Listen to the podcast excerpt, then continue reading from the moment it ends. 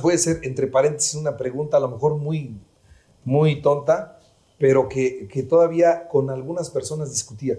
Entonces, finalmente, ¿quién atiende el COVID? El COVID es una enfermedad infecciosa. Sí.